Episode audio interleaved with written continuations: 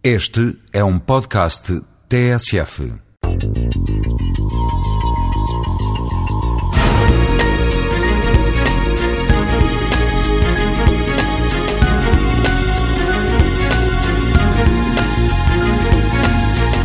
Tem havido nos últimos anos e compromete-se para os próximos 5, 10, 15 anos um progresso tecnológico enorme nos veículos. Portanto, os carros de hoje, em termos de poluição, não têm nada a ver com os carros de há 15 anos.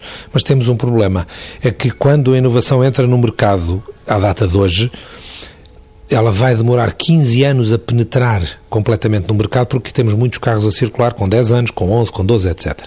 A solução que temos vindo a estudar e que parece ser uma, um contributo muito relevante para ajudar a resolver este problema é fazer aos automóveis aquilo que desde os anos 60 se vem fazendo com as pessoas, que é um transplante de órgãos.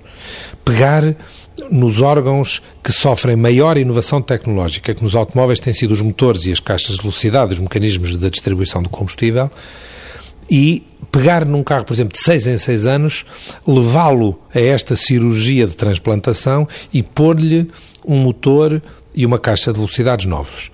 Isto representa cerca de 25% do valor do carro, mas corresponde a reduzir a sua poluição para a geração mais corrente.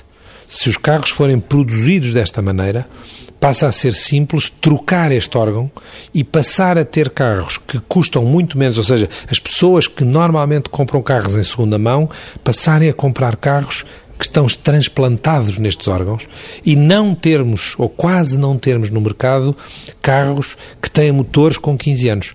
Se quiser assim, a suspensão, as portas, os bancos podem ter 15 anos, mas o coração do carro não ter mais do que 6. Se formos capazes de fazer isto, e há todas as condições para acreditar que é possível, temos vindo a investigar nesse sentido, é possível passar a, a beneficiar de uma forma muito mais rápida das inovações tecnológicas que a ciência e a tecnologia vão produzindo.